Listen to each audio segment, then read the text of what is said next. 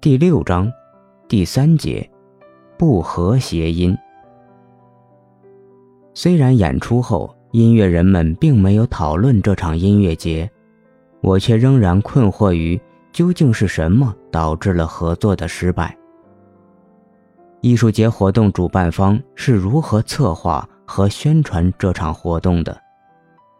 艺术节的网站上写着：“这是一次探索行为艺术和公众之间无限可能性的尝试。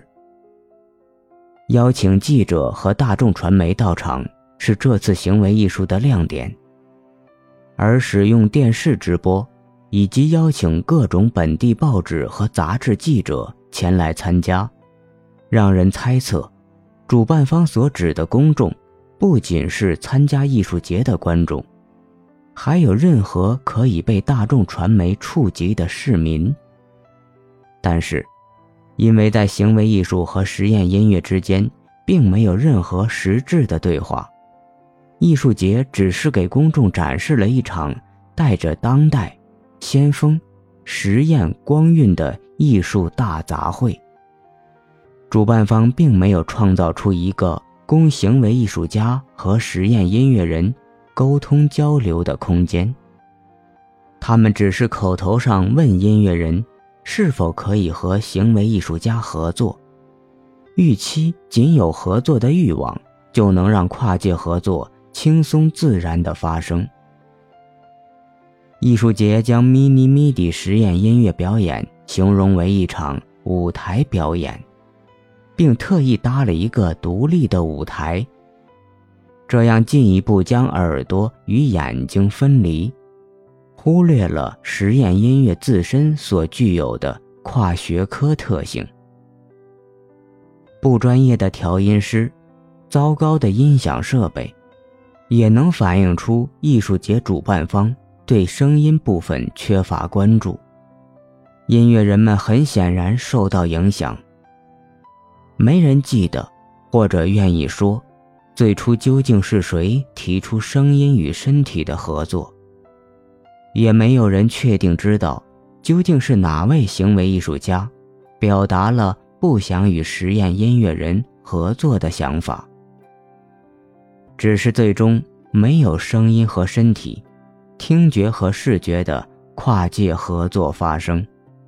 当然。咪咪咪的音乐人们也有责任。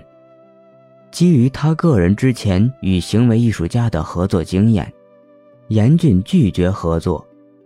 他的组织者角色直接或间接地影响着其他音乐人的决定。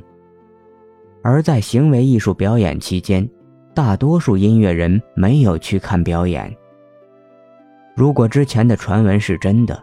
行为艺术家们不知道实验音乐人在干什么，那么音乐人的表现也暗示着，他们并不理解或者欣赏行为艺术。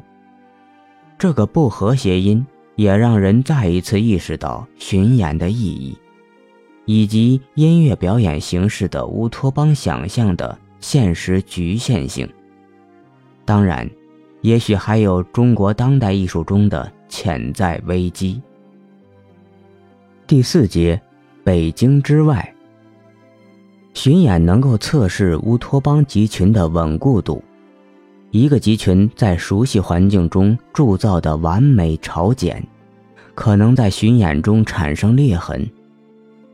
离开家去巡演，是一个很好的将所谓的乌托邦置于变化流动的语境中，去测试似乎坚固的意识形态的机会。通过巡演，我们看到亚洲文化所谓的精神追求中，自恋和封闭的一面。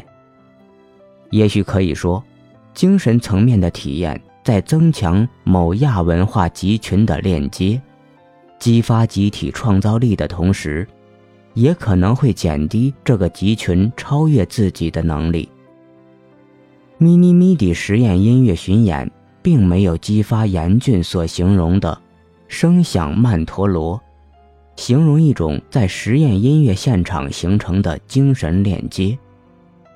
如第五章讨论，要实现这样的链接，需要某种特殊的空间条件、情感氛围、组织者以及表演者和观众的开放性。与北京相比，在长沙和武汉这样的城市里，听说过声音艺术和实验音乐的人要少很多。他们还尚未被训练成为那些荒诞而且让人心烦的作品的礼貌观众或听众。他们也更少的被某种异教、时尚小众文化的情感氛围所影响。咪尼咪迪的演出中，很多时候，观众要么被刺耳或无节奏的声音激怒，要么将整场演出当成一个景观来观赏。尽管我们可以通过购买某些音乐来肤浅地获得一种作为生活方式的自由。但作为一种跨越学科精神，自由只有在实践者愿意冒险，并为之承担责任时成为可能。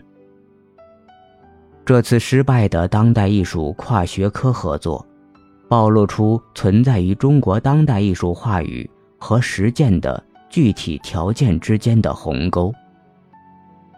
乔治纳·波恩说。对接收体验的矛盾层面的敏感性，为我们提供了理解音乐人和听众对音乐的暧昧态度。这种敏感性也指向前所未有的一种更加复杂的美学体验描述。